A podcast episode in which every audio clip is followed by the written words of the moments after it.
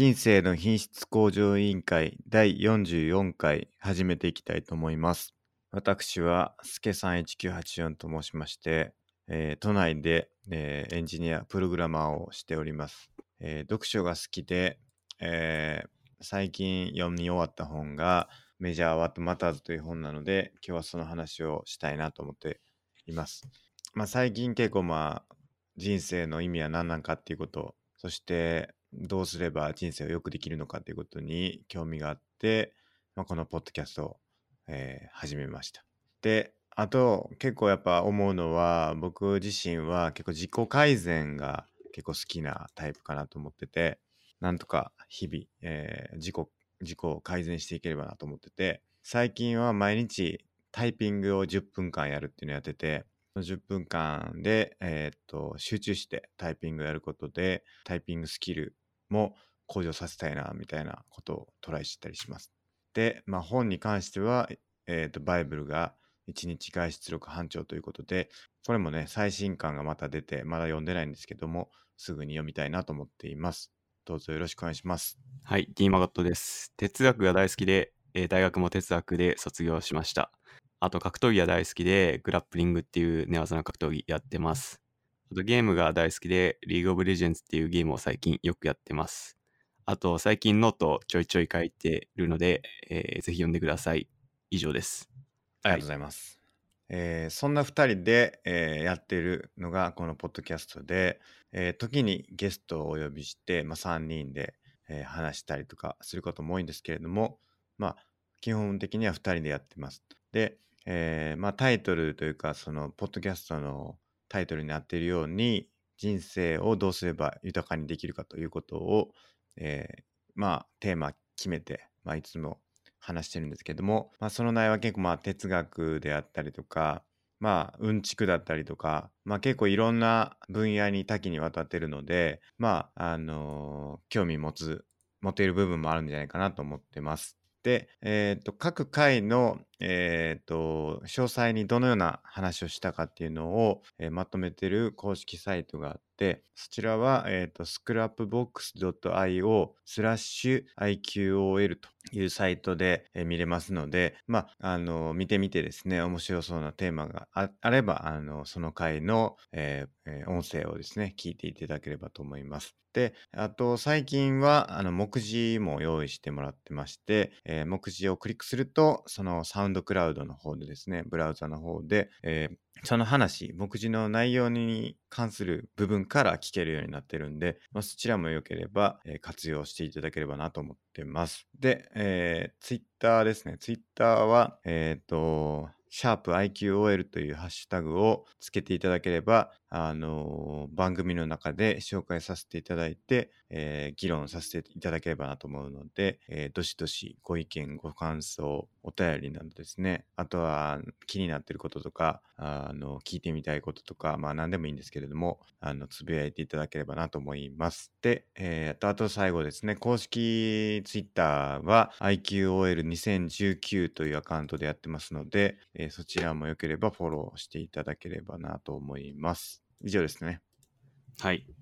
はい。じゃあ、えっ、と、早速ですけれども、お便りのコーナーに行きたいと思います。はい、じゃあ僕から読みますか。お願いします。はい、スケさん FP 合格おめでとうございます。 Scrapbox meetup でスケさんのことやこのポッドキャストのことを知って以来、いつも楽しく聞いております。僕は先日ネットワークスペシャリスト試験受けました。多分落ちました。とのことです。あの、ありがとうございます。FP3 級ですね、合格しまして、こちらは今年の最初に立てた目標でですね、FP2 級を合格するって言ったいうのがあったんですけれども、まあ、2級はやめて3級にしたんですけれども、あそれ先日無事に合格してまして、えーそちらのお祝いのメッセージということで、ありがとうございます。はい。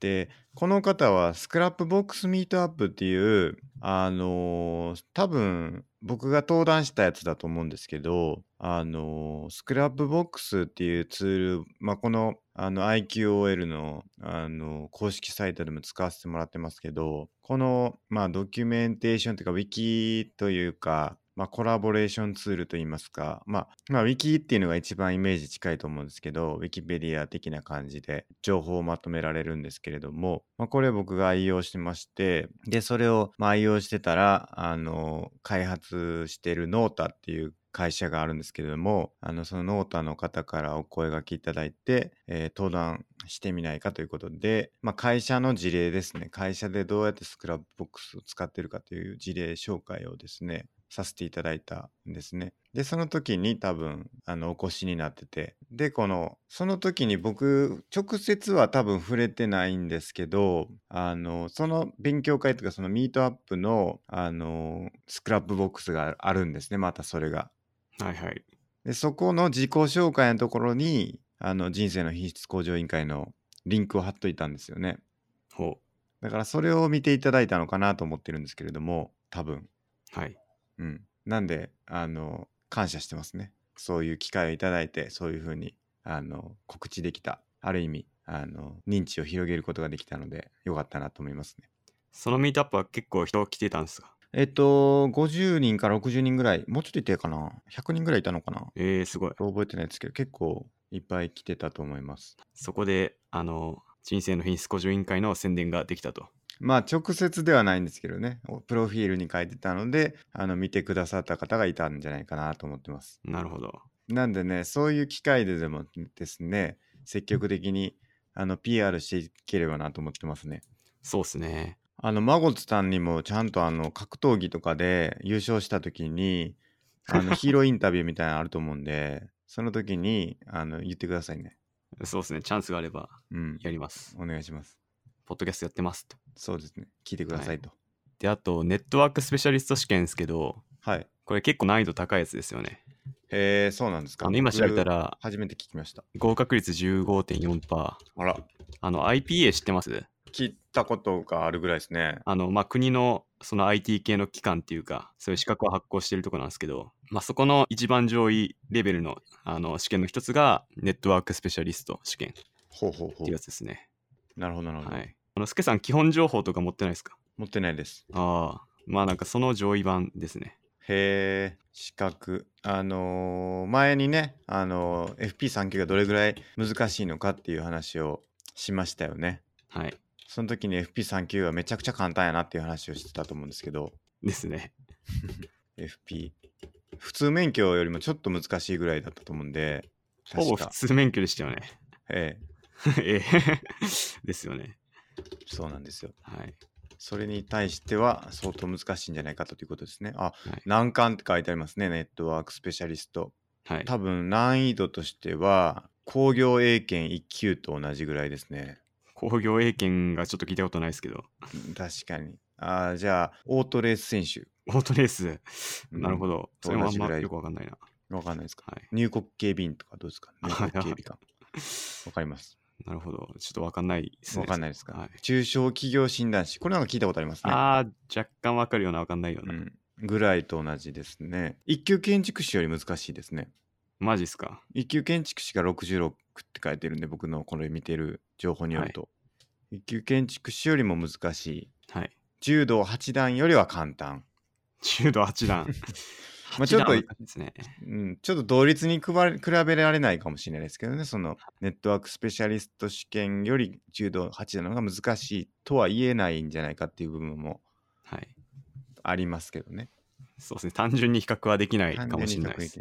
柔道って8段まであるんですね。もっとあるのかな ?9 段もあったかもしれないですね。9段もあるんですか？まあ、だいぶそれくらい上になると、なんか年数、やってる年数で勝手に上がっていくみたいな。なるほど。感じなんですよね。なるほど、なるほど。はい。うん、かなり難しいですね。試験ということですね。はい。で、あのー落ちましたっていうふうに書いてるんですけれども、あの、僕これコメントさせていただいてたんですけど、あのーやっぱり僕資格試験っていうのは、あのー思思ってるんですけど、まあ、その資格がないと仕事ができないみたいな、あのーものもあると思うんですね。弁護士とか。はいはい。そもそも、あの、法律で禁止されてるみたいな。はい税理士とかもそうですかね、多分。あの、うん。やっちゃいけないっていうのがあると思うんで、はい。まあそういうのはもう受かることを目指してやるっていうのは、まあ当然なのかなと思うんですけど、まあそうじゃない、まあネットワークスペシャリストが僕どうなのかちょっと分かってないんですけど、まあ例えばそれが知識とか、あの、どれぐらい分かってるかっていうのを問う試験なんであれば、それを持ってること自体よりも、それを通じて、あの、どれぐらいマスターしていけるかみたいなことが、まあ、大事なんじゃないかなと思ってて、うん。結局その FP3 級とかも多分持ってても何の役にも立たないと思うんですよ。その資格としては。はい。でもその資格を勉強する中で得た知識みたいなのがいいよねっていうので僕も勉強したんで、うんまあ落ちる落ちないでこう、まあ、一喜一憂はすると思うんですけど、まあそうじゃなくてどっちかっつうと、あのその中身の勉強みたいなのにフォーカスして、まあ落ちたんであれば、それはまあまたもう一回知識をつけるチャンスをもらったということで、あのもう一回やれればいいんじゃないかなっていうふうに僕は考えてたりしますね。合否だけにとらわれてはならぬと。そうです。なるほど。まあ言ってみれば、あーあのーイデアをマスターせよと。イデアを。なるほど。ええ、はいってことですね。僕は言いたい。それ合ってますかね？使い方。まあ、なんとなく言いたいことは分かりました。要するに、合格のイデアですよね。合格すれば合格できるんですけど、資格を。はい。合格ゲットできるんですけど、そうじゃなくて、イデアの部分をマスターしなばいけないんじゃないかと。うん。プラトンうん。ですか？はい。っていうと、違いますか？まあ、ちょっと違う気がしますけど、大体はなんとなく言いたいことは伝わりました。そうですか。はい。まあそういうことです。僕が言いたいことは。はい。なので、あの、この方もですね、ぜひ、あの、まあ、受かってればおめでとうございますってことですけども、もしダメだったとしたら、もう一度再チャレンジうんしていただければなと思っております。僕、IPA の資格いくつか持ってるんですよね。はい。あの、IT パスポートっていうのと、知ってます？あ、なんか聞いたことあります。くっそ簡単な IT に関する 知識を問う試験と、情報セキュリティマネジメント試験っていう、まあ、IT パスポートよりほんの少し難しい資格持ってます。それは何か役に立つんですか？立ちません。内容はでも、はい結局でも勉強になるんじゃないそうでか。ですすね。なりますね。だからやっぱそうですね。はいあとあれですね、IPA っていうのは、水戸とかの、あの、プログラムをやってるんですかね？え、何ですか？水戸、水戸エンジニアとか言うじゃないですか。ほう、それ何ですか？あの、未踏プロジェクトみたいな、あーなんか若手はの天才プログラマーみたいな人を発掘する、はいはい。あの、プロジェクトがあって、へえ。だから未踏出身ですっていうと、ちょっとおってなるっていう、あなるほの、のがあるんですけど、はい。それの、あの、運営もしてるみたいですね。うーん。で、未踏事業ってやつですね。あとなんかセキュリティキャンプっていうのもやってて、これはなんかいつも僕見てて面白そうだなって思うんですけど、はい。なんかこれがもともと、あの、ルイさんっていう方が Google の方だと思うんですけど、はい。この講師をやられてて、セキュリティキャンプの。はい。で、それのあのプログラムでコンパイラーを作るっていうのをやられていて、で、そこで、えっとやってたことを実際その他のその外部の人にも展開するっていう形で、あのなんていうんですか、公開してくださって、その教科書みたいなものを。で、それを僕は見て、コンパイラー作ろうと思って、コンパイラーを作ったん、作ろうとしてるんですよね、今。うん。だから、このなんか、キャンセキュリティキャンプっていうのは、なんか楽しそうやなって思いながら見てます。なるほど。どんなことやるんですかね、これ。なんかこういろんなプログラムがあるみたいですね。だからコンパイラーもそうでしょうし、もっと、まあセキュリティって言ってるぐらいなんで、あのーセキュリティのこともやるんじゃないですかね。わかんないけど。今ちょっと見てみたら、うん。IoT システムのセキュリティを設計してみるとか、はいはいはい。Web アプリケーションフレームワークで学ぶ Web セキュリティ。うん。やっぱセキュリティ関係のことが多いですね。多いですよね。はい。FPGA とかもあります。暗号アルゴリズムの FPGA 実装とか、暗号、暗号アグ講義一覧とかね。うーん。まあなんか楽しそうですよね。なるほど。うん。で、これの多分合宿みたいなのがあるん、まあ合宿をやってるんですよね、多分ね。はい。うん。うん。なんでね、あの、22歳以下の学生に対して実施してるらしいんで、まあ僕はちょっと年齢的に厳しいんですけど、はい。まあこのポッドキャストは前も言ってますけれども、3歳からあのフォローしてますんで、あの、もしガイドされる方はぜひあの参加できるといいんじゃないかなと思いますね。うん。うんそうですね。うん、まあ要件とかいろいろあるみたいなんですけどはい。ななんか楽しそうだなって思うんでねなるほど。な若いうちにしかできないことっていっぱいありますからねその年齢制限とかで、はい。そういうのには積極的に参加していけるといいんじゃないかなって思いますねなるほどう。んすけさん、こういう IT 系の資格は取る気はないんですか？あんまり考えてないですね。うすけさんが他に持ってる資格ってどんなのあるんですか？えっ、と、僕が持ってる資格ですか？普通運転自動車はい。と FP3 級と、あとなんだっけ、英検4級ですか。4級 なるほど。あと TOEIC も昔受けましたね。はい。TOEIC はいくら ?780 点ぐらいだったかな、確か。はい。あとは何かあるかな記憶にないな。なるほど。あの、僕前言ったかもしれないですけど、はい。しょうもない試験取るの好きなんで、はい。ちょいちょい持ってますね、僕は。何あるんですか？えー、そろばん暗算、おおあと IT パスポートもさっき言いました。うんうん。あと古代ローマ検定3級。3級からあるんだ。すごいな。いや、調べたら、なんか1回しかやんないそういう資格試験って山ほどあって、はい。結構まあギャグ半分の試験、はい。はい、資格があって、はいそれで受けたんですよね。あ、じゃあもう二度とやんないんだ、それ。多分2回目やってないと思います。しかも1回目であったのが3級と2級だけだったんですよね。しかもその問題が、その、売られてるっていうか、一緒に売られた、あの、本からほぼ同じのが出てて、はい。これやってたらもうほぼ満点やんけって思って、2級受ければよかったって思いましたね。よう受けよう思いましたね、それ。はい。まあ、古代ローマ好きとして受けねばなと思って、受けに行き何でまし知ったんですか、それ？た。なんだろうな、ちょっとわかんないですね。でもなんかそういう資格をまとめてるサイトみたいなのあって、うん。そこで知った気がしますね。なるほど。はい。これには何だろうな。マイクロソフトオフィススペシャリストって知ってます？モスとか言われる。あもうさ、聞いたことありますね。まあ、それとかいくつか持ってたりとかしますね。結構持ってますね。はい。あ、そういえば僕あれ持ってますよ。X 線技師マジっすか？みたいなやつ。なんか、えあの、技師じゃないな。X 線のなんか、なんていうんですか？あの、扱う、扱うことができますよっていうやつ。え、そんなんありましたっけ？それって結構ガチな資格じゃなかったでしたっけ？いやいや、大したやつじゃないです。あの、多分いろいろあるんですけど、その中でも簡単なやつですえ。あの、1日講座を受ければいい OK なやつ。X 線作業主任者。主任者じゃないかな、多分。作業、作業者とかそんなんじゃないかな。えー、それなんで取ったんですか？あの、あれですね。僕、あの、実験で X 線使う実験やったんで、大学の時に。はい。学科、あの、研究室で。はい。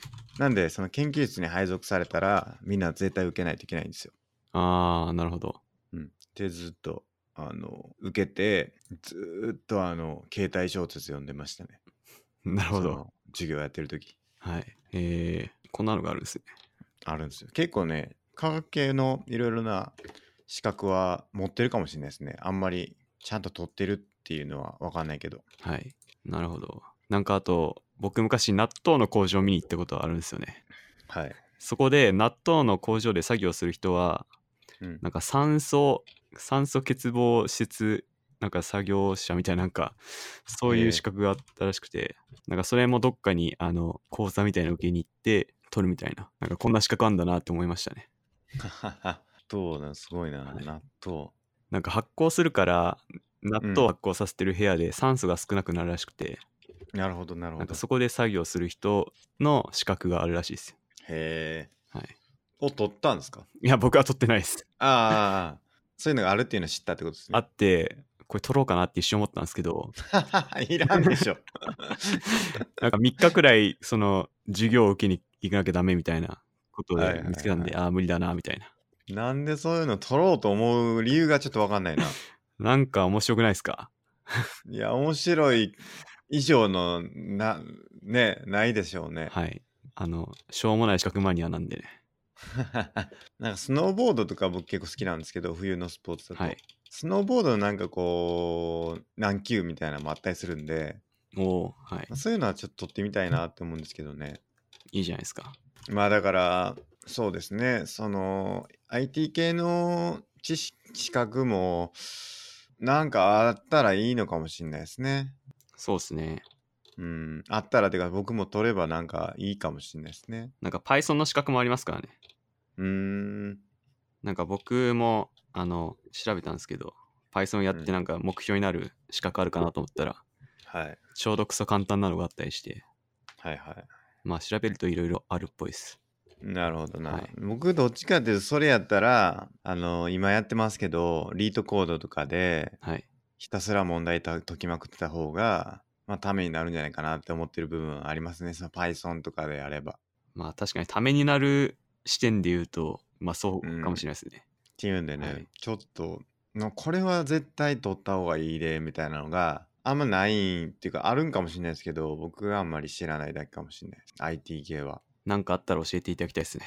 ぜひプロフェッショナルとして取っとくべきだみたいなのがあればね そうですね。ありがとうございます。はい、ありがとうございます。じゃあ次のお便り行かせていただきます。はい、お願いします。えー柔術と哲学をすでにまあまあなレベルで備えている僕なら人生圧勝やんけ。ということで、はい。これは何ですか？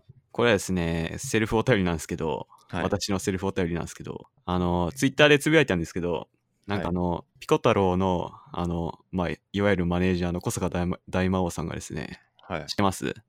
知ってます。はい。なんか、家族で、あの、まあ、娘さんがいるらしいんですけど、はい。そこで、あの、教育方針として、柔術と哲学さえ学べば、あの、人生は絶対に勝てるみたいなことを言ってるらしくて、うんうんで、なんか娘さんに柔術を教えてるらしいですよ。すごい。柔術と哲学なんだ。で、まあ、すでに僕、この2つやってるんで、もうまさにこれ僕やんけと思ってツイートしました。それは小坂大魔王さんには伝わったんですか？伝わってないっすね。伝えた方がいいんじゃないですかそうっすね。チャンスがあったらここにいますよってそ言いうたいっすですよね。はい。やってないんですか？ツイッターは。ああ、やってるんじゃないですかね。ちょっと調べてみよう。ちょっとメンションつけて伝えた方がいいかな。ああ、やってるわ。私です。まさにこれ私ですって。うん。どういうことですかね？どういうことですかね？ちょっと詳しくもうん僕わかんないですけど、テレビでその小坂大魔王さんのあの、うん奥さんが言ったらしいです。あ、奥奥さんが、あの小坂大大魔王さんが家でこんなこと言ってるみたいな。ああ、はいそういうことですね。なるほど、なるほど。人生、これちょっともうちょっと。人生勝ってるんですかね、本当に。はいどうですか？どうですか？実際。僕まさにこの2つ備えてるけど、そんな勝ってる感じがしないですけど、勝ってんのかな？勝つっていうのはどういうことなんですかね？やっぱりそのはい。人生で勝つとは何なのかっていうことに戻ってきますよね、うん僕らの。そうっすね。うん。この勝利とは何なのか聞いてみたいですね。ねえどういうことなんですかと。勝つって。柔術と哲学っていうのがねどういうことかちょっと聞いてみたいですね。そうっすね。もしあの小坂さんがもしこのポッドキャスト聞いてらっしゃったらお便りいただければ、そうですね、お便り。えー紹介させていただこうかなと思うんではい。ぜひあのツイートしていただければなと思います。ですね。聞いててほしいですね。聞いてる人、聞いてるかな？柔術と哲学のポッドキャストと言っても過言ではないですね。確かに。え柔術 と哲学のポッドキャストで言えば、IQL ですって。間違いなくそのポジショニングは取れてるはずですからね。はい。え多分日本ナンバーワンでしょうね。え日本ナンバーワそのンでありオンリーワンはい。でもあるかもしれないですね。はい。間違いないです。うん。ひょっとしたら娘さんにこのポッドキャスト聞かせてるってことじゃないですか。まだ3歳、なんか1歳半らしいんですけど。いやでもあと1年半すれば聞けますから、ですね。ええまあ、ありえますね。それを聞いてやってるのかもしれないですね。ああ。うん。まあ、このポッドキャスト聞いて、それを思いついたのかもしれないですね。ああ確かに。はい。だからこのポッドキャストを聞かれてる皆さんは人生圧勝できるともう圧勝ですよ。いうことになりますね。あの、ピコ太郎理論でいけば、もうあなたは圧勝です。お墨付きを得たということでいいんですかねこれは。もうせ、公式の。そうっすね。世界のピコ太郎のお墨付きっていうことになっちゃいますかね、これ。確かに。はい。まあ言ってみれば本で言うと帯に書いてもらったみたいな感じですよね。そうですね。これ完璧じゃないですか。はい。うん、それでいきましょう。ピコ太郎も推薦する 人生の品質向上委員会。なるほど。ちょっとそそれでいっていきますか。そんな勢いで次回、あの、出したら、うん、ツイートと一緒にそうですね書いておき。ます。お願いします。はい。で、そのメッセージの後でちょっと別ですけど、ドゥルーズの哲学からヒントを得た格闘技論です。ということでですね、別のお便りいただいてますけれども、まあこれもセルフお便りなんですけど、はい。あの私、ドゥルーズの本をこの前言ったかもしれないですけど、読んでて、うん。哲学とは何かという本を読んでて、そこで書いてた、あの、まあ、ノートにも書いてあるんですけど、すごいいいこと書いてて、なんか概念っていうのは要素からできてて、その要素に別になんか最初のスタートはないよみたいなことが書いてて、あ、これ確かに格闘技もそうだなと思って、うん。なんか一つの細かいテクニックを学んだとこで、まああんま強くならなくて、やっぱ全体的ないろんな要素を学んでようやく強くなるってことで、うんこの全体的に概念を把握するっていうことが大事っていうのが格闘技に通じてるなと思ってノート書きました。うんなるほど。はい。ぜひ読んでもらいたいですね。そうですね。今何人読んでくれただろうちょっとダッシュボードで何人読んでくれたか見てみますか。えー、18。18、18。もうちょい増やしたいですね。そうですね。ぜひ皆さん読んでください。はい。リンク貼っときますんでね。はい。お願いします。ありがとうございます。しかしじゃあそうなると一番最初に習う要素っていうのは何なんですか？何なんですかねうーん。まあ、習ってる時は順序ができるのはしょうがないかもしれないですね。うん。まあ、でも強くなっていく過程には、なんかどれも欠かせないっていうことなのかなと。思います。一番最初にやったことって何なんですか？孫さんが格闘技始めて。えー、道着の畳み方。ああ、大事。はい。あの、僕、柔道出身なんで、最初柔道やってて、あのその時中学だったんですけど、最初の1時間の授業が、道着の畳み方、着方、それで1時間終わりでした。それはどう思ったんですか？え、これだけって最初思いましたね。はい。まあでも、そうですよね。はい。まあ結構長いスパンでやるなら1時間かけてもいいのかなと思いました。えやっぱ大事なんですかそれは？まあ柔道とか結構礼儀とか重んじるんで、その柔道着の畳み方とかきっちりするっていうのは大事かなとは思いますね。なるほど。はい。硬かったな柔道、柔道着。柔道着。スケさんも学校でやったことあるんですか柔道。高校が柔道でしたね。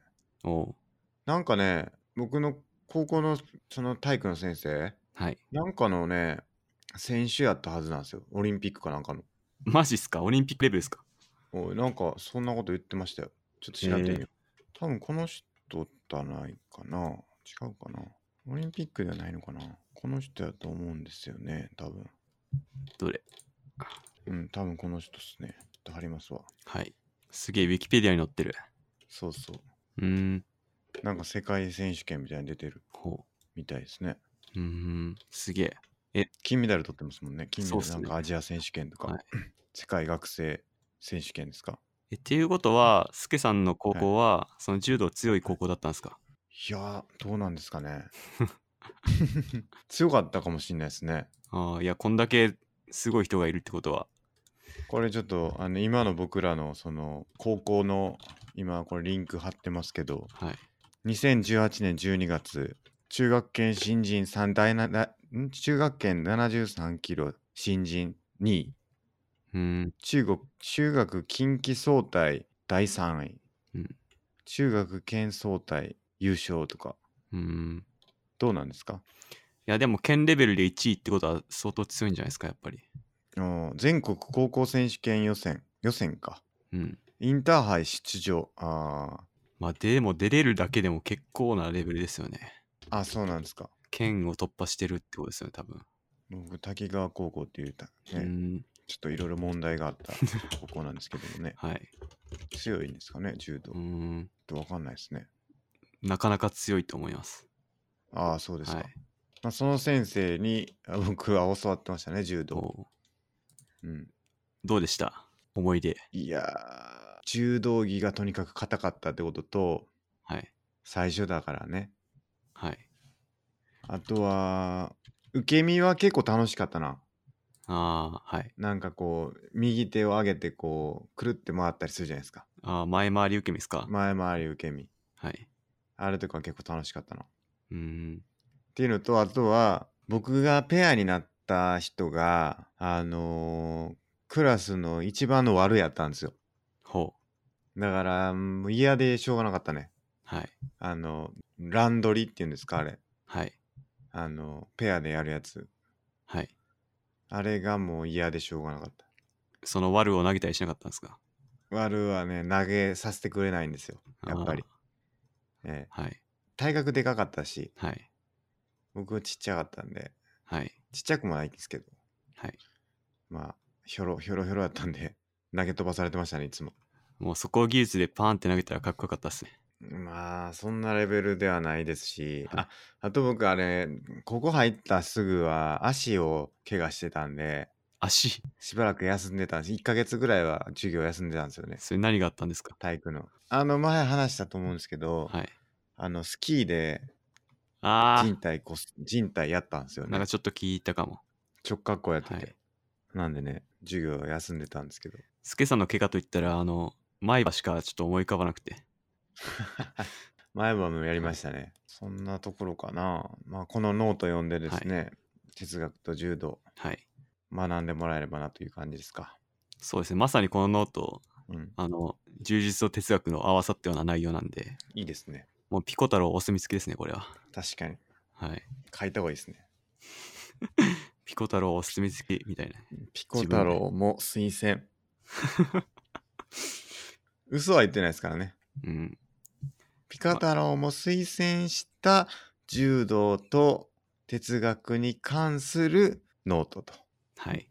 うん間違いない。間違いないですね、それは。ははい。い。そうですね。じゃあ、お便り以上ですね。はい、以上です。本日もお便りありがとうございました。ありがとうございました。じゃあ、今日はテーマやっていきたいと思うんですけれども、今日のテーマは、えー今日のテーマは、えっ、と、メジャー・ワット・マターズという本を読んだんで、はい。まあこれの話を、前回もちょっと話したんですけど、はい。これをですね、ちょっと深掘っていければなと思ってるんですけど、なるほど。どうやっていきますかね？どっからいきます？最初の説明またいきます？軽く。えー、そうですね。またちょっと説明しますか。はい。えー、っとですね、まあ、この本は何について書かれた本かというと、あのー OKR っていう手法があるんですけど、OKR という目標管理の手法があるんですけど、経営管理と言ってもいいのかもしれないですけど、経営管理手法っていうのがあって、まあ、それに関する、えー、と説明と、それを、えー、といろんな企業で、このジョン・ドアという筆者がですね、いろんな企業に導入して、まあ、それで、えー、とどういうふうにその企業が、えー、と利用していたかっていう話を、まあ、事例とともに紹介している本ですと。で、じゃあ OKR っていうのは何ですかっていうと、OKR っていうのは定義で言うと、会社内のあらゆる組織が同じ重要な課題に全力で取り組むようにするための経営管理手法であると。つまり、えーみんなの方向性を揃えるってことですね。だからある組織が、まあなんか A がいいって言ってみたり、B がいいって言ってみたり、C がいいって言ってみたりっていうんで、全員がバラバラな方向を向いてると、やっぱり力が出ないわけですよね。はい。なんで、それを揃えるっていうことが非常に重要であるというのは、あの、合意できることだと思うんですけれども、それを、えっ、と、この手法を使うとうまくできますよとうんいう、あの、ものですね。で、OKR で何の略かで言うと、Objectives と Key Results っていうふうに分かれ、それの頭文字を取ったもので、まあ、オジ Objective っていうのが、まあ、目標と日本語だと訳されるもので、えー、Key Results っていうのが主要な結果ですと。はい。いうことですね。なんで目標を達成するための、えーどんな、えー結果を出さなければいけないかっていうふうに読むわけですね。つまり目標っていう Objectives に対して Key Results がまあ通常4つから5つぐらい紐づくみたいなものを、えーイメージしてもらったらうん良いのかなと思いますと。で、その OKR っていうのがある意義なんですけど、これは OKR っていうのは最も重要な目標っていうのを明確にすることと、全員の努力のベクトルを合わせて協力をするっていうことと、組織全体に目的意識とか連帯感をもたらして多様な活動を結びつけるといううんことですね。で、これ会社の話にすごいフォーカスはしてるんですけど、これ自体は別にその会社だけじゃなくて個人にも当てはめられると思うんですよね。結局人生っていうもので考えたらその人生の目的目標は何なのかっていうこととそれを達成するために何を達成し達成していかなければいけないのか。まあ例えば僕で言ったらまあちょっとあんまり良くないかもしれないですけど2019年っていうのを充実したあの年にしたいという目標があるとしたらそれに対して、えー、とキーリザルトとしては、まあ、100個あげたわけですね。はい。100リストで言うと。でそれぞれが、ね、僕の100リストで言うとあのいろんなのが含まれてますね。例えば、かぐりに参加する。これであれば、まあ、一応その2019年が終わった時にうん。判断できますよね。はい。参加したかしてないか。なんで、イエス、ノーで答えられる。なんで、これは比較的分かりやすくシンプルな目標というか、キーリザルトになっていて、ただ、問題なのは時期が入ってないんですよね、これは。だから、2019年12月31日でもいいわけですよ。はこれ自体は別に期限が入ってないから。だから、本当言うと、これは期限とかがあった方がいいということですね。で、逆に別のやつで言うと、例えば、この12個目の僕の目標で、成果を残す、誇れる仕事をするっていうのがあるんですけど、これはね、すごく曖昧ですね。要するにこれ何をもって成果を残したと言えるのか何をもって誇れる仕事なのかっていうことがわからないのであの2019年が終わった時にあの主観でイエスと言えますかどうですかっていうことに頼るしかないわけですねはい。だからあまりあのキーリザルトとしてはこれはあまり良くないと言えたりするいうようなイメージを持ってもらえばいい,、ね、いいんじゃないかなと思っててつまり自分の個人の目標に対しても OKR っていうのが活用できるので、まあそういう形で、あの、いろんなことに使えるものなので、まあこれは紹介すると非常に皆さんの人生を豊かにするということに、まあ、つながるんじゃないかなうん。というふうに僕は考えているということですね。こうやっぱり明確に判断できるっていうのが大事なんですかそうですね。あのこれ一応ね、スマートって呼ばれる、あのキーリザルトの設定の仕方があって、はい。これ共共有したあの記事にも書いてあったような気がするんですけど、はい。OKR 運用失敗の3つの理由、なぜ高すぎる目標が逆効果になるのかっていう記事を紹介したんですけど、はい。えーキーリザルツの推奨される原則としては、スマートということが言われますと。で、スマートっていうのは5つの単語の頭文字を取っていて、まあ、スペシフィック、つまり明確であるということですよね。はい。で、メジャラブル、計測可能であるとうんいうことですね。はい。で、アクショナブル、つまりこれは行動をすることができる。なんか自分で何かできることであるっていうことが多分、あの、言えると思いますね。あとはリアリスティック、まあ現実的であるっていうことと、タイムバウンド、まあ時間の制限があると。詳細で計測可能で実行可能で現実的で締め切りがあるとうんいうことですね。っていうのが言われたりしますね。なるほど。うん。まあ結構会社の評価だけでも不明瞭なのありますよね。そうですね。品質が良いものを作るみたいな。うんうん、そう。品質って何っていう誰がどう、誰がどう言ったら品質がいいんやみたいな。はい。そういうのはあかんと。あまり良くないなるほど。ということになりますね。はいはい。だから、あのーなんて言おうと思ったんやったっけ、今。あ、そうですね。だから、あとは、ここの記事にも書いてありましたけど、本人の中にも書いてあったんですけど、やっぱり評価とその OKR っていうのは結構連動させてはいけないっていうふうに言われたりするんですよね。うん。だ結構それをやっちゃう会社が多いって言われてて結局それやるとその達成できる目標を書いちゃうんですよねそのチャレンジングな目標を書かずにその100%達成できる内容を書いてしまってうん。えこれうまくやってんねんから評価してよみたいになるから、はいそうなるとすごいなんていうか縮こまった成果しか出ないからあまり良くないと報酬と連動させてしまうとそのみんながその生き生きとこう挑戦するっていうことが生み出されないっていうふうなことが言われてたりしますね。うん。じゃあ OKR は、ただその会社としての力のベクトルを合わせるためであって、その評価とかとはもう無関係な制度なんですか？そうだと思いますね。結果的にそれによっていい成果が出たっていうのは別軸で評価する必要があるとはいはいうことだと思いますね。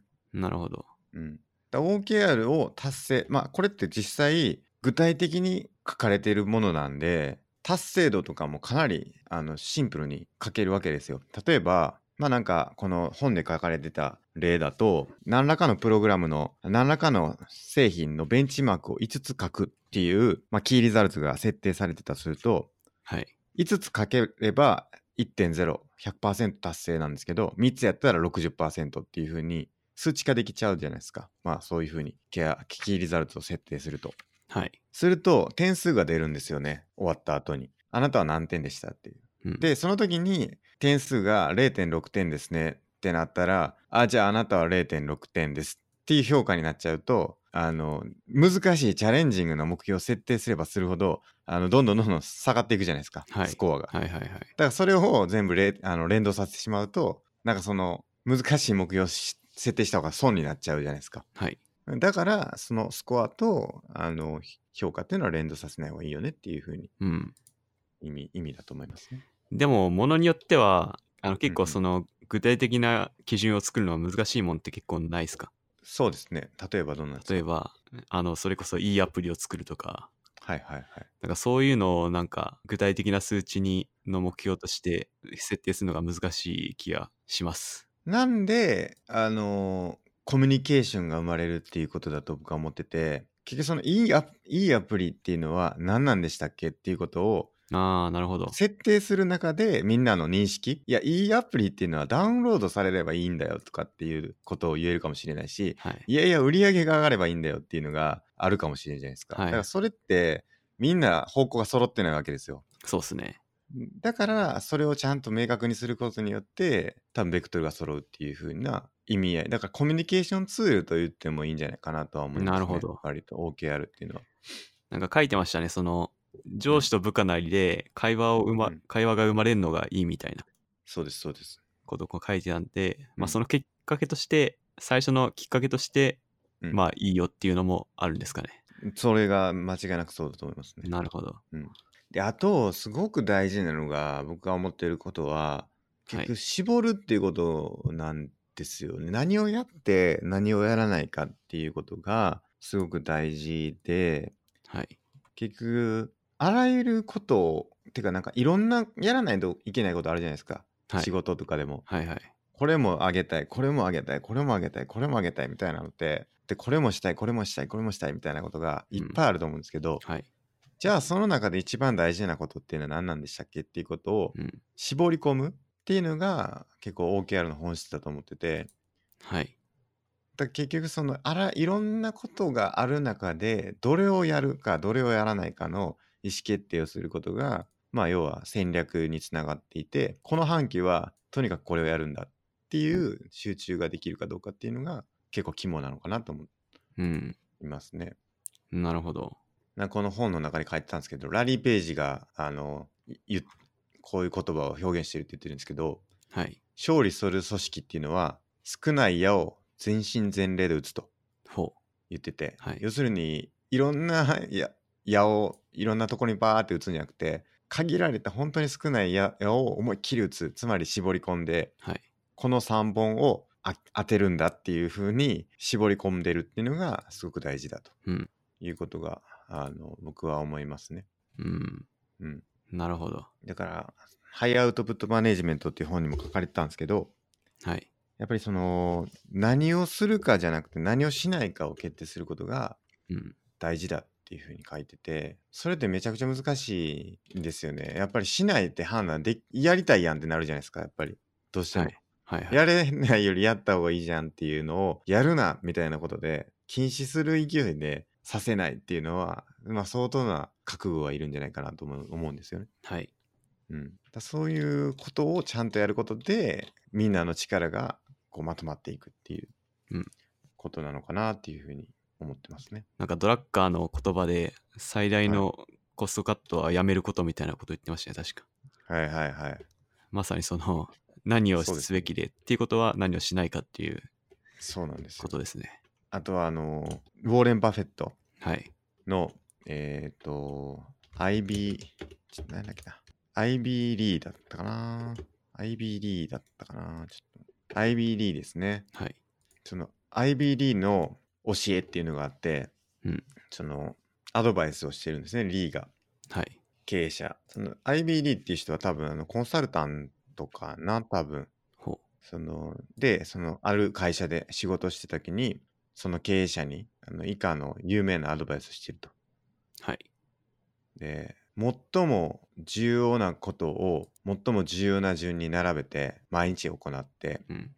で時間が許す限りその順番に仕事を取り掛かってくださいっうん。ていうアドバイスをしてて、うんでそれをあの経営者があのこれまで受けたアドバイスの中で最も有益だったって言ってて、うん後に2万5千ドルをそのアドバイスに対して払ったと2万5千ドル。いう話、ええすげえな。そんな、それだけそその言葉にそんな僕も言えそうだけどな。そうでこれがそのウォーレン・バフェットのあのルールはい。にも取り入れられててそのバフェットの下で10年間専属のパイロットを務めたマイク・フリントっていう人が書いたウォーレン・バフェットから学ぶ意思決定をするまでの3つのステップっていうのがあってはい。でまずそのフリントっていうその、まあ、専属のパイロットにはい。仕事で成し遂げないといけない目標を25個書き出しましょうって言って指示してはい。25個書き出させると。うんでその次のステップ選ぶではそのリストを見直させて特に重要な5個をあの丸で囲むように言うわけですね。で最終的に目標5個に絞ると。はい。で最後に分ける。でその最重要項目5個をリスト A として残りのその他の目標20個の目標をリスト B とすると。うんでフリントはすぐにその最重要として5個に取り組むことを決めると。でその時にバフェットに聞いたと。残りの20項目はどうするつもりだいと。でフリントはもちろん先決して進めるのは重要な5項目です。しかし急ぎではないのですが20項目も大事なので少しずつ取り組んでいくつもりですって語った時にバフェットは君は間違っていると指摘してはい。あの5項目の最優先事項をまず成し遂げるべきだ、うんそれが終わってから残りの20項目に取り掛かればいい、うんつまりその5個をやってる時にその20個のことをちょっとでもやったらそれは良くないよっていうことを言っててはい。これっていうのがやっぱりその20個はやらない意思決定をすするっていうことをまあウォーレン・バフェットも大事であると言ってるアドバイスだと思うんですよね、うん間違いないと思うんですけどねはい。やっちゃいますよねうん。まあ優先、優先順位つけてやれってことですよね、結局は。まあそうですねうん。で優先順位つけた時にその優先順位が低かったやつのことに気を紛らわせんなよってことなんですよね。ああ。ちゃんと綺麗よってことなんですね。切れとはい。やるなと一切こ なるほど。れ難しいと思うんですよね。うん。で OKR の本質もそこにあると思うんですよね。はいはいはい。キーリザルトに上げなかったことオブジェクティブに上げなかったことをやらない意思決定をするっていうのと等しいのでほんまにそれでいいんかっていうのをほんまに考えないとうん。やらない意思決定になるっていうことなんではい。その分ちゃんと目標っていうのを考えるよねっていうことにつながると思うんですよね。なるほど。まあ、やらんことか。うん。なんかやらないこと決めてたりします？これはやらんぞって。いや、そこまで思ったことはないですね。あります、すけさんは？やらないことですか、はい。いこれは絶対にやらないことか。やむしろそこまで追い詰められたことはないです、僕。時間の余裕的に。まあ確かにそうかも。なんかそんなに、さすがにそのレベル、その言葉を言ったその人たちレベルではないんで、まあ忙しくないよねっていう、のはありますよね。まあこれはどうせ終わるから、時間ええ余ったらやるかみたいな。はわい。かるな。でもなんか最近思ってることとしては、やっぱり適当な仕事はししないっていうのは、なんていうかしないことを決めるというよりかはちょっと違うんかもしれないですけどね。することを決めてるんで、それは。うん。だからちょっとやっぱ違うな。なるほど。これをやらんぞと。はい。力強く決めてることってなんかあるかな例えばじゃあ電話には出ないとかおお。電話には出んぞ。出たことないんですけどはい。満員電車には乗らないとかはいはいはい。ちょっと違うよなちょっと違うよなまあでも、仕事の話ですよね、それ。うん、はい。そうですそうですまあ僕仕事で関係ないですけど、山登りはしないぞは決めてますね。山まあ言ったっけない登いいらしいですけどねいや、僕も絶対人生でしないって決めたんで。それはなんでなんでしたっけ？あの、僕中高で山登りが授業の一環としてあって、もうほんと辛かったんですよ。しかもどこが楽しいか分かんない。あの、山登り好きな人にはちょっと悪いんですけど、僕にとっては楽しさが全然分かんない。でもう、やらんって決めました。なんかそのトレッキングはい。ってあるじゃないですか。ああ、なんか歩くみたいな。そう。はい。山道を。はい。トレ、トレッキングランみたいなのが言うのかな？あれがなんかトレイルランニングか。なんかあれがすごいいいってえー、聞きましたね。その、何がいいかっていうと、その僕も瞑想とかやってるじゃないですか。日常で。はい。この前ちょっと話しましたけど、はい。自分自身を客観的にメタ認知するための手法ですけど、瞑想一つのはい。マインドフルネス。はい。で、あれっていうのは自分の状態を確認する。その、今自分がこういうふうに思ってるってことを客観的に感じることだと思うんですけど、そのためには何が大事かっていうと、今何が、今自分が何をしてるかってことをすごく集中して考える必要があって、はい。呼吸であれば呼吸に集中するし、ってことをやらないといけないんですけど、はい。そのトレイルランって結構ちょっとなんか山道だったりするらしいんですね。はい。はい。そのなんでなんかちゃんとこう走ってる道だったりとかその坂道だったりとか周りの風景だったりとかに結構集中しないとうん。怪我するんですね危ないから怪我するらしいですねすね。はい。だから自分の状態をにすごく集中した状態であの余計なことを考えないっていうことがすごいなんかまあ瞑想に近い無の状態に近いようなあの状態に自分を置くことができるっていうふうに聞いたことがありますね。うん。なるほど。なのでそういうトレーニングとして瞑想の一つのトレーニングとしてトレイルランニングっていうのはいいよっていうことを言ってましたね。うん。まあ、その程度ならいいです、まだ。でもなんか、ちゃんとした装備持って、あの、リュック背負って、山、結構高めの山はいはい登るとかは、もういいや。この前ねニコニコ動画で配信しながら富士山登って滑落した人がいましたね。もうほんと山危ないっすよ。危ない危ないっす。危ない。てかもう山登りの小説？はい。山岳小説結構好きなんですよね。おー例えば？えっ、と孤高の人とかああ、知らない。あの新田次郎かな？新田次郎だはい。とか、あとは、あのこれもまた新田次郎ですけど、はい。えーっと、八甲田山死の方向。ああ、し知ってるような知らないような。これは映画化2回ぐらいされてるんじゃないかな。テレビドラマ化か。はい。あの、高倉健とかね、三國連太郎、北尾路欣也が出てる映画があって、はい。これとかは、あの実際あった話うん。なんですよね。世界、これ、ビキペディア見てますけど、はい。その要はこれロシアと戦争する日露戦争直前にはい。そのロシアと戦うのに寒冷地じゃないですかロシアってはい。だからその戦闘の予行演習として、うんのの八甲田山冬にあの陸軍の人たちが山登ろう言ってはい。行軍するんですねその雪中行軍はい。でめちゃくちゃ死んじゃうんですよねうん。っていう題材の山岳小説で、で、こう、2部隊あるんですね。その、なんだっけな、青森側から行く人と、はい。どっちとどっちだったかな、その北から行く人と南から行く人、はい。あの、で、こう、途中でゴールしようや、みたいなうん。プランだったらしくて、はいで、それが、すごい、あの、また典型的な作戦なんですよ。はい要するに、あのーめちゃくちゃ大所帯で、で、なんかこう、すごい階層構造のある、あの、200人ぐらいの規模で、はい。あの、山登りするっていうプラン。もう本当に、あの、大組織ですよね。はいで、その指揮系統とかも、誰が責任取るんかとか、責任者が、その一番トップの人は、なんかこう、温泉入りたいとか途中で言い出したりとか、なんか結構むちゃくちゃな対象で、はい。でもうそのそこの責任の中間管理職みたいな人がいるんですよ。はい。中間管理職みたいな人がその対象とかに振り回されて自分が思うプランっていうのをできないみたいなはい。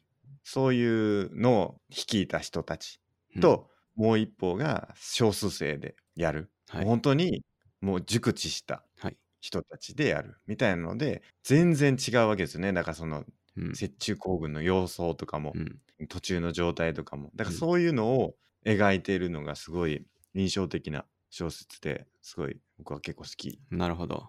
ですねまあでもそれは単純にその組織の状態とかを見るのも面白いなって思うんですけどはい。山岳小説ってなんかめっちゃ寒そうなんですよね。寒そう。その読んでて。小説からして寒そそうなんですよ。よなんか冬や真冬にもう寒い寒いって思いながらそれをぬくぬくしたところで読むのがう。はい。あよかったっていううん。家家あったかくてよかったなって ほんまに思うんですよ山岳小説はい。だから僕は結構好きですねえー、ぜひはい。読んでもらえればなとなんかやっぱり上が大事ということですね。そうなんですよこれまさに本当 OKR につながると思うんですけど、はい。その OKR 失敗してるんですよまき明確に なるほど。その設定してないから、はいその何のためにあの行くんだっていうそのなんか例えばく国の威厳を示すんだみたいな目標をやってる人と片やちゃんとこの何百人っていう組織を生きて返さないといけないなんやったら途中でうん。あの引き返さなあかんとかそういうことを考えてる人がいるはい。で下の方の人たちはなんかよくわからんけど来いって言われたから来てるみたいななんかそういう状態でそんな成功するわけないやんみたいなはいはい。で、かたやその5人ぐらいの人たちはもう全部熟知してて、とにかく、あの、犠牲を出さないで成功させるっていうので、もう意思決定がちゃんと統一されててはい。っていう組織なんで、それはまあなんか OKR 的にもオブジェクティブがすごいはっきりしてて、はい。もう印象的だな。まあ人数の差もありますけどね。でもそれも、その結局、その目標を達成するためには、人数を増やしては絶対失敗するんだっていうはい。あのことがあったからそれをちゃんと通してっていうことなんだとは思うんですけど。あの、その人数で思い出したんですけど、はい。すけさん今日昼に、はい。やっぱ OKR は小さな組織に向いてるみたいなはい。ことの記事を貼ってたと思うんですけど、はいはい。あれはどうでしょう？あれどうでしたっけ？僕が貼ったやつ？とは別でしたっけ、貼ったやつに書いてませんでした。スタートアップに向く OKR。ああそうですね。そうですね。はい。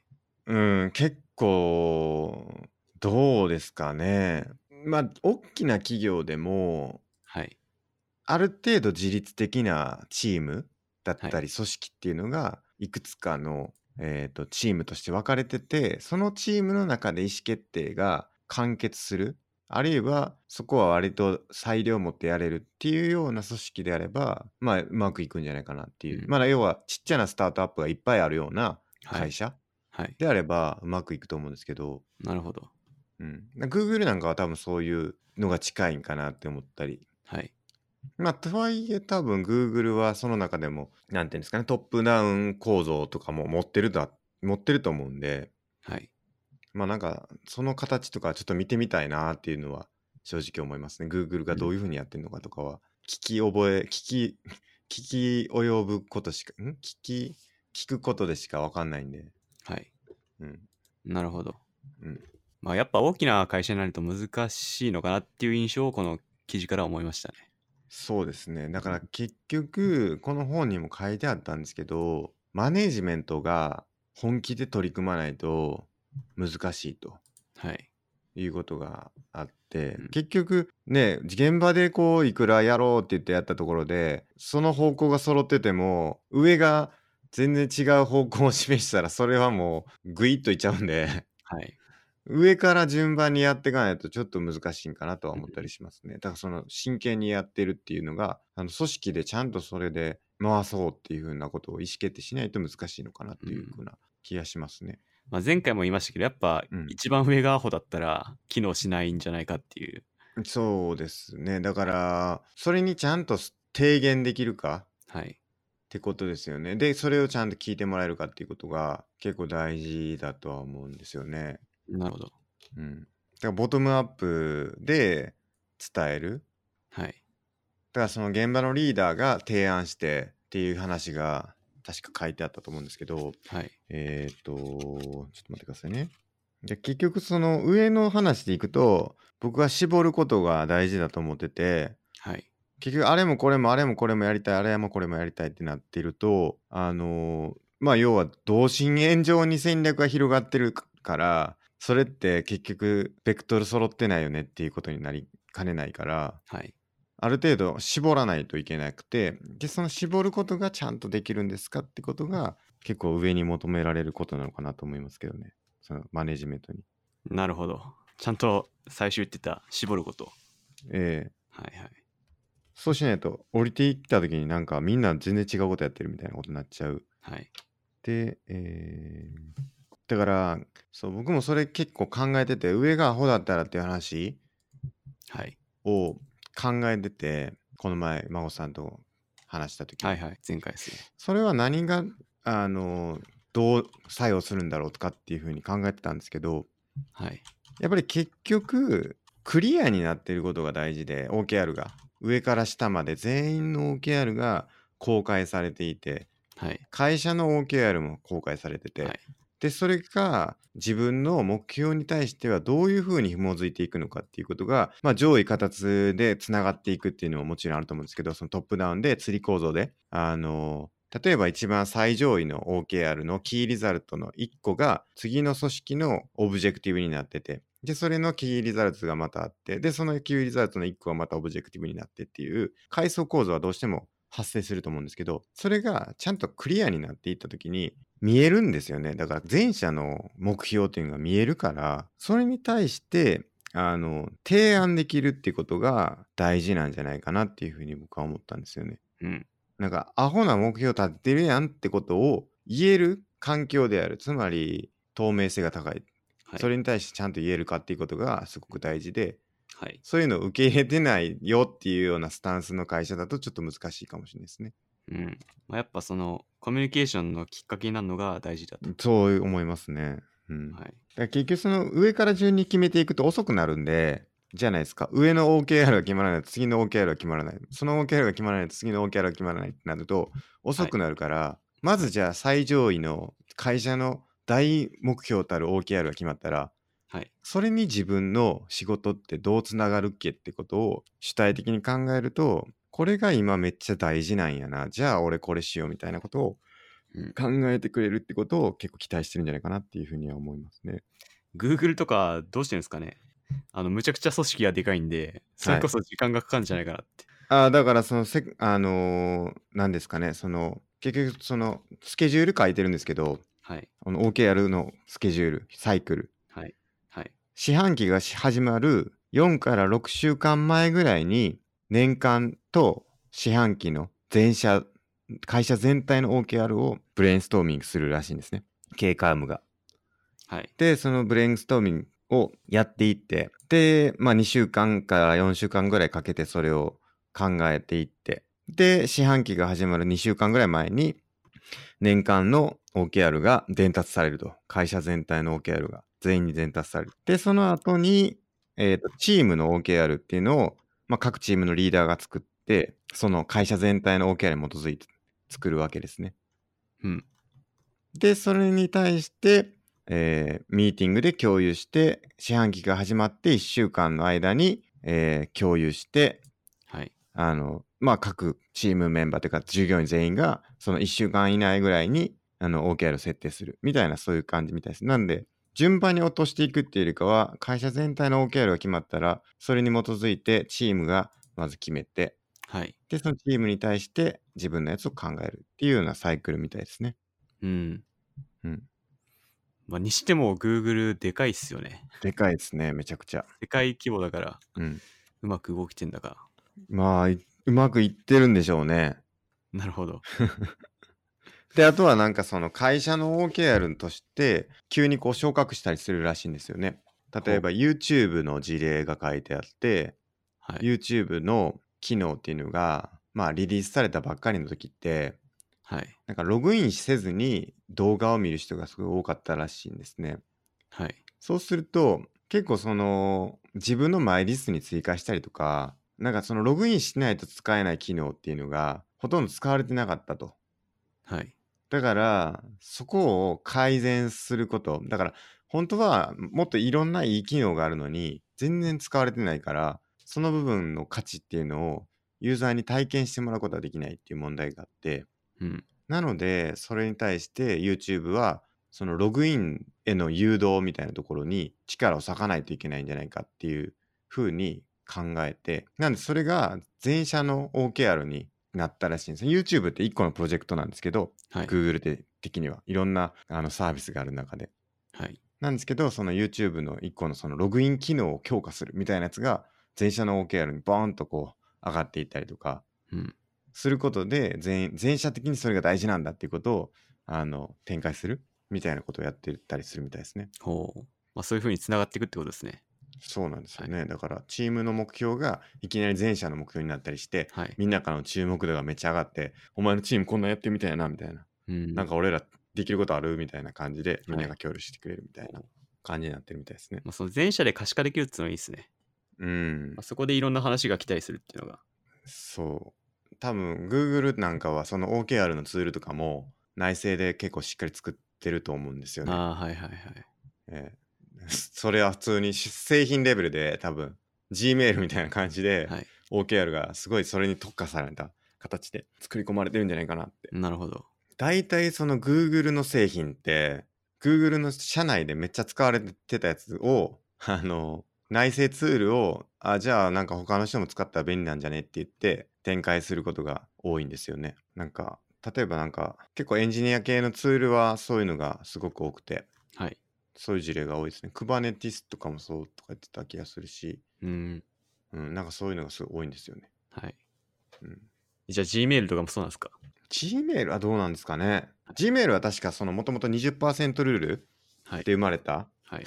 もので、それも書かれてたんですけど、はい。結局そのあの OKR でその野心的なゴールっていうのを設定するんですよね。はい。で、その時の、えーっと野心的な方でそれを設定して、コミットする方じゃなくて、はい。で、それで実現できたとなるほど。いうのが Gmail だとはい。いうふうなことが書かれてましたね。ほーあ、これか。あの、上位形の逆はい。要するに順番に上から降りてくるんじゃなくて Google はその20%ルールっていうのがあるから週に1日その本業以外のプロジェクトに自由に取り組むことができてその優秀な社員たちをあのそういう上位形の目標から解放してあの自分たちがほんまに達成したいことをチャレンジするっていうのでそのスタートしたのが Gmail であると。うん。うん、でそれが野心的な目標をそれで設定しているとほいうようなことみたいですね。う。なるほど。だからこれスティーブ・ジョブズの言葉も書いてあったんですけどその優秀な人材を採用するのは指示して何かをやらせるためではなくて何をやるべきかを指示してもらうためだっていう言葉書いてあってこれはすごい、うんうん、示唆的だなと思って、やっぱりこう優秀な人を採用してこうなんかやこれやってこれやってこれやってって指示しまくるのは良くなくて、その人に考えてもらってなんか何やったらいいっすかねっていうでもこういうことやりたいんですよっていうことだけ伝えてああ分かった分かったっつってじゃあこれやったらこうやったらいいんじゃないっていうふうに大きな方向性だけ示してあとは本人に考えてもらうっていうのが、まあ、優秀な人材としてのうん。要件たりするのかなっていうなるほど。考えますもんね優秀な人って自分でなるほど。じゃあ会社で何やったらいいですかねって言ってるうちは優秀ではないと。そうなんですよね おそらくそうだと思うんですよねこれやった方がいいよって言えるうん方が重要であると。そうほう何バカなこと言ってんだよみたいなことを言った方がはい。いいわけですねうん。管理職の介入はあまり良くないよねっていう部下はその管理職の介入はい。そのプロフェッショナルな従業員には厳格なパフォーマンス基準と高い目標が必要でただどのように業務を遂行するかは必ずその従業員の責任と判断に委ねるべきであると。うんでそうしないと部下は自らに期待される役割っていうのを限定的に捉えるようになってはい。自らの課題を主体的に解決しようとせずにはい。上司に相談するようになってはい。その結果アウトプットが低下してしまうと。うん。大きなだから目標と高い目標とパフォーマンス基準さえあの示せればあとはもう自分たちの責任と判断でうんやってくれよとなるほど。いうので達成なんかいろんなことをやってくれるような従業員っていうのが素晴らしい従業員なんだとはい。いうことですね。うん。でもこれって本当優秀な会人たちが集まる会社だからそういうことを言えるんだと思うんですよね。はい。なんか最近読んだ滝本哲文だったかなはい。最近亡くなってしまった方がいてその話したっけな多分してないと思います。滝本哲文さんっていう人がいてあの武器になる哲学あ武器になる武器あ君たちに武器を配りたいっていう本を書いててはい。違う武器を配りたいはい。武器を配りたいっていう本を書いててあれ？あれ？メモしてないなでその中に書いてたんですよねはい。あの、この話してなかったっけな？その、優秀なマネージャーっていうのは、マネージャーとかそのリーダーっていうのは、どこの馬の骨かもわからん、その、すごい人材っていう、その、悪い意味で、はい。すごい人材っていうのを集めて、成果を出せるっていう人たちが、すごいリーダーなんだということを書いてあって、要するに大航海時代の例が書いてたんですけど、大航海時代に海渡って成功させる、まあ船長さんっていうのは、まあ海の荒くれも何するかわからんような人たち はいをいっぱい登用して、そういう人材を使って、あの、大きな成果を、まあ要は大陸渡ったりとかすることを成し遂げた結果、大きな、あの、莫大な報酬を得たわけですけども、そのリーダーが何が優れてたかっていうと、優秀な人材を集めて成功したんじゃなくて、なんかちょっと荒くれ者の船乗りたちを、あの、た手なずけて、あの、なんていうんですかね、その、一つの方向性に向かわせて、海を渡ったっていうことを成し遂げられるっていうのが、いいリーダーだと言ってたんで、なんかちょっと、それで言うと、ちょっとあの、また違うのかもしれないですね。まあそうの、ん。まあでも時代背景もあるんやろな、絶対。人材を束ねられる人が優秀であると。そう。はい。ろくでもない人たちにも成果を出させるっていうことが大事なんだみたいなことを書いてたんですけど、それはそれでまあ確かにはい重要な資質なんかもしれないですけど、そういうのとまた生産っていうかその知的労働みたいなところ僕らの今のなんかこう何が価値かよくわからんようなあの仕事のさせ方というかその生産ではない部分が一定あるじゃないですか工場でこう物を作るとかなんかそういうのとはちょっと違うから難しいですよねなんかどう考えるかって難しい部分ではあると思うんですよね。まあ今の社会、荒くれ者を束ねる会社なんてほとんどないですからね。そうそうそう。まあその時代に比べたらみんな常識的だと思うんで。そうですね。まあでも言ってもいろんな人たちいますからね。はい。うん。で、Google なんて本当だから限られた本当にごく一部の少数の優秀層が 集まってる会社だから、はい。なんか任せといたら、なんかいい感じで成果出してくるかもしれないですけど、はい。それが全然違う会社だったら、そんなんやったら全く何も進まへんってこともうん。ある気もするんですよね。あるでしょうね。うーん。だからその人材なのか目標なのかっていうのはちょっと気になりますね。はい。OKR だからうまくいってるのか、人材が優秀だから OKR でもうまくいったっていうことなのか、なんかそそこはちょっと気になるところではありますね。確かに。うん。Google さんがやってるからってうまくいくとは限らないと。そう。あとは、そう OKR は人を育てるって言ってて、はい。だ結局オブジェクティブを設定して、キーリザルツを具体的にどのように測定して何をやるか。で、それが実行可能であって、はい。っていうで現実的で期限も設定されているっていうようなものをちゃんと設定できるってことはなんかそれってもうすでにマネージャーだよねっていう話があって、はいそうした経験を重ねることで明日からマネージャーだって言われてもまあすでにマネージャーらしい思考ができるようになってるっていうのがまあなんかこの人の言ってるなんか OKR っていうのをずっと続けてればそういう思考ができる、まあ、何をどういうふうに実現するかっていうことを考える土台になってるよねっていう話があるんでまあなんかそれを考える練習っていうのは一つ大事なあの経験になるんじゃないかっていうことを言ってますね。なるほど。だから僕らもそのポッドキャストこのポッドキャストの OKR 設定せんといかんなっていうふうに思ってるんですよね。ほう。なかなか難しい気がしますけど。だからやっぱ大目標だから結構この前もあの目次の話とかそのタイトルの話をしたじゃないですか。意見をもらった時にそのこうした方がより良くなるんじゃないかっていうアドバイスをもらったじゃないですか。はい。あれも結局僕らの中でこのポッドキャストどうしたいのかということがうん。決まってないからはい。ある意味ではい。だからそのうんそうかもしれないねみたいな感じになるっていう部分もあると思うんですよね。オブジェクティブスがそう。決まってないと。そう。何ですか？何ですか？何ですか？この目標は？僕らのポッドキャストの。えそれも、あの、明確なやつである必要あるんでしたっけ？そうですね。いやまあ抽象的でもいいと思います。それ自体は。人生の品質を上げるですか？世界中の？世界中の。日本のですかねまずは。はい。日本人の人生のをもっとよくできるんじゃないかってことですね。うん。品質ははい。高められるんじゃないかとはい。書いとこそっから分解していくわけですね。うそうですはい。日本人の人生の品質向向上委員の OKR。日本人の人生の品質を向上させると。これなんでなんですかねその人生ひの品質低いのかななるほど。低いんじゃないですかね。それは低いんだろうか、低いですか？僕は低いと思います。それはなぜですか？その心は。なんとなく。ちょっとトイレ行っていいですか？はい。戻りました確かに僕も、まあ、人生の品質っていうかやっぱりその迷ってる人が多いなっていう前話したと思うんですけど、まあ、僕の周りのなんかエンジニアとか、まあ、周りじゃなくてもいいんですけど結構その悩んでたりとか自分のキャリアどうしたらいいんだろうかとかまあ言うてみたら自分の人生どうしようかっていうことをまあ悩んでる人は結構多いんですよね。で、それに対する答えを出すことによって、まあ迷わずにやっていける。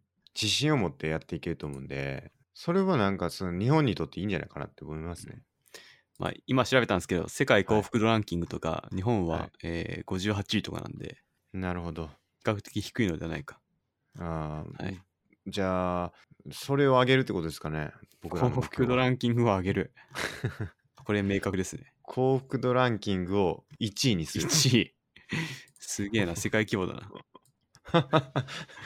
日本人の幸福度ランキングを1位にする。はい。うん。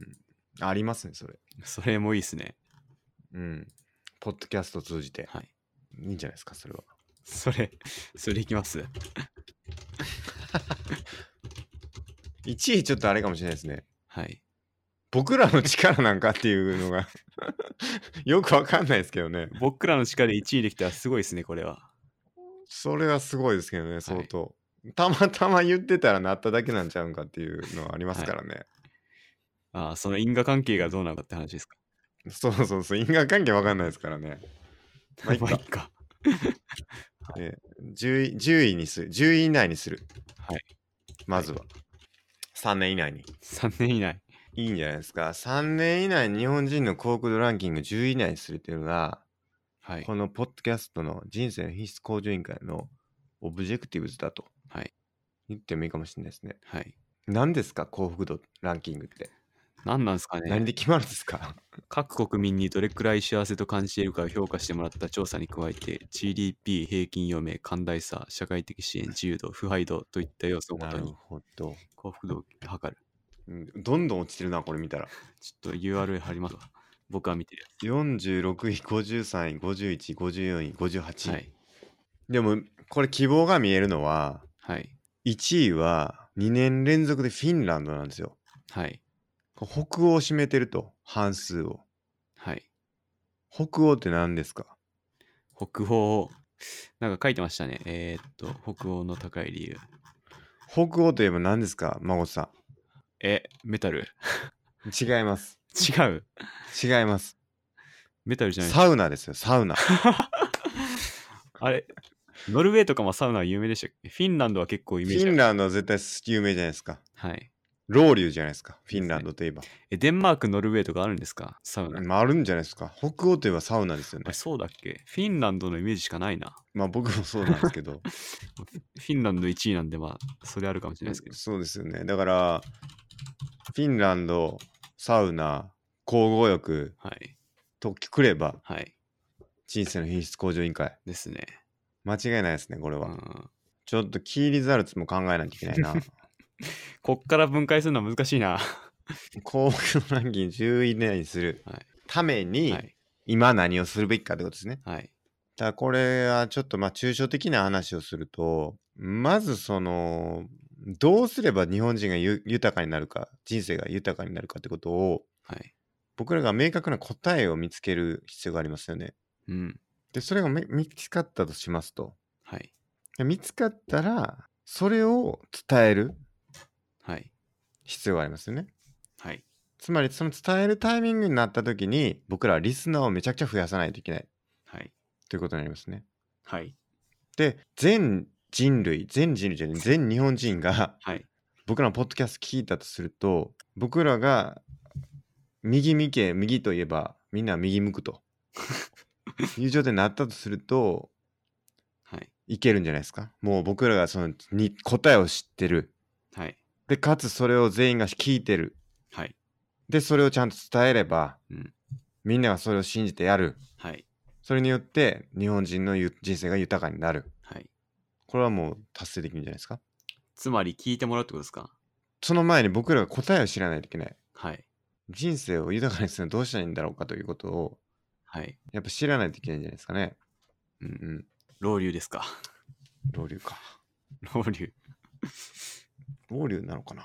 フィンランド行きますか？一回ね、僕ら。老流しに。いや、フィンランドの1位な理由っていうのをちょっとやっぱはい調査しないと、そうっすね。敵を知り、己を知らば百戦危うからずでしたっけ？はいはいはい。うん。やっぱ日本を知る、フィンランドを知る、はい。そしてリスナーを増やす。リスナーはまあ徐々に増やしていかないと、はい。今僕ら、まあ多分見た感じだと50から100ぐらいの間ですね。毎日、毎日、毎回配信したら、次の日ぐらいに見てくれる人が50人ぐらいいて、はい。聞いてくれる人が。うん。で、その次の日ぐらいに10人ぐらい聞いてくれて、だいたい1週間経つと80から90ぐらいになるんで、はい。まあそれぐらいの人たちが今聞いてくださっているとはい。いうことなんですけど、これはちょっと増やしていかないといけないですよね。そうっすね。うん。僕らが答え見つかった暁には、その人たちにちゃんと伝えていかないといけないですから、はい。うん。増やす。リスナーを増やす。リスナーは増やさないといけない。はい。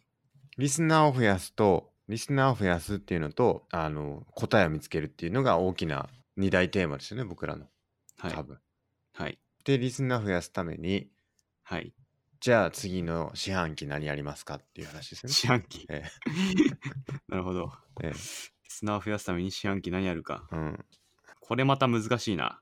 なんかだから結局さっきのスマートで具体的で計測可能で、えーアクショナブル実行可能で現実的で期限が決まってるとはい。例えばノート書くとかですよねはいはいはい。具体で言うと、はい。ノートを何本書いてそこで人生の品質向上委員会を紹介するノート記事を書くとうん。何本書くとはい。いうのはまあ計測は可能ですよね。ただそれによってリスナーが増えるかどうか。まあ、まずノート見てもらわなあかんもんなそうなると。そうっすね。ちょっとこれは考えてみないといけないな。はい。まあでも2020年のあの1月からの OKR 僕作りますよ。それは個人のですか？それとも、いや人生の品質向上委員会のはい。CEO として。CEO。ええ、どこまで作るんですかね？もうすべて OKR。いやもうでもシンプルですよ。シンプル。もうだって注力することをはい。オブジェクティブ1個考えてはい。で、それに対して KR、KR を、えー設定するわけですから、はい4つから5つぐらい。はい。なんで、この日本人の人生の品質を向上させると、3年以内にっていうのは、これはもうなんかミッションに近いかもしれないですね、我々の。うん。で、それに対して Objectives を、今回はこれを目標にするっていうのと、はいでそれに対して Key Results なんで、それに対してのもうちょっと、ちょっとちっちゃい階層の目標でもいいかもしれないですね。なるほど。そのための。うん。例えば、その、リスナーを1000人にするっていうのを、あの、1月から3月の目標にするとかでもいいと思うんですよね。うん。なるほど。そっから分解するの大変じゃないですか？1000人にするからですか？1000人にする。そのためには何をすればいいのか。そう。はい。それをいくつか5個ぐらいやって、うん5個ぐらい試してた。やって、はい。で、実際増えたか増えてないかですよね。それ、実際全部達成したのに1000人になってなかったらなかなか悲しいですね。悲しいですね。はい。それは多分僕が良くなかったっていう、その、孫さんの言う、はい。あの経営が経営が無能だったパターンですよね。ああ。すまあ、うんそうなっちゃいますか。そうなっちゃいますよね。はいうん。まあでもそうやって実践していくってことは大事なんじゃないですかね。はい。これもプロジェクトなんでね。はい。人生の品質向上委員会プロジェクト、はい。成功させないといけないんで。はい。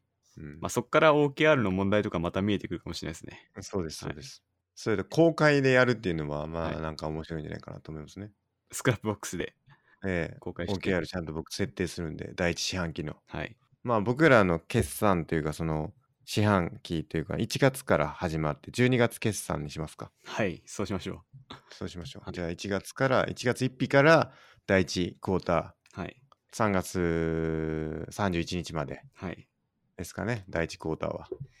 その中で結構僕の高い、なんか目標みたいなの書かれてたらどうしよう。マゴット、毎日ノート書くみたいな。あれ、毎日みたいな。いや、でもそこはだから、また孫さんにそう、話し僕は渡すんでね。そそこで話し合いが重要ですもんね。はいそうそう、 Objective を渡すんで、はい孫さんこれお願いしますねと。はい。 Key Results は任せるんでっていうことになると思うんでね。じゃあまたある程度できたらまた話し合いますか、ポッドキャストで。そうですね。それは必要ですね。はい。大激論が始まるかもしれないんで、そうですね。それでいきましょう。はい。はい。じゃあ、僕の Next Action は OKR 作るってことですね。そうですね。OK です。まあちょっと、そんな感じでですね、この本めちゃくちゃ良かったんで、はい。皆さんもぜひ読んでくださいとはい。いうことですね。はい。はい。じゃあ、あもう結構時間経ってたんで、はいこんなもんですね、今日は。そうですね。はい。じゃあ、本日もありがとうございましたありがとうご。ざいました。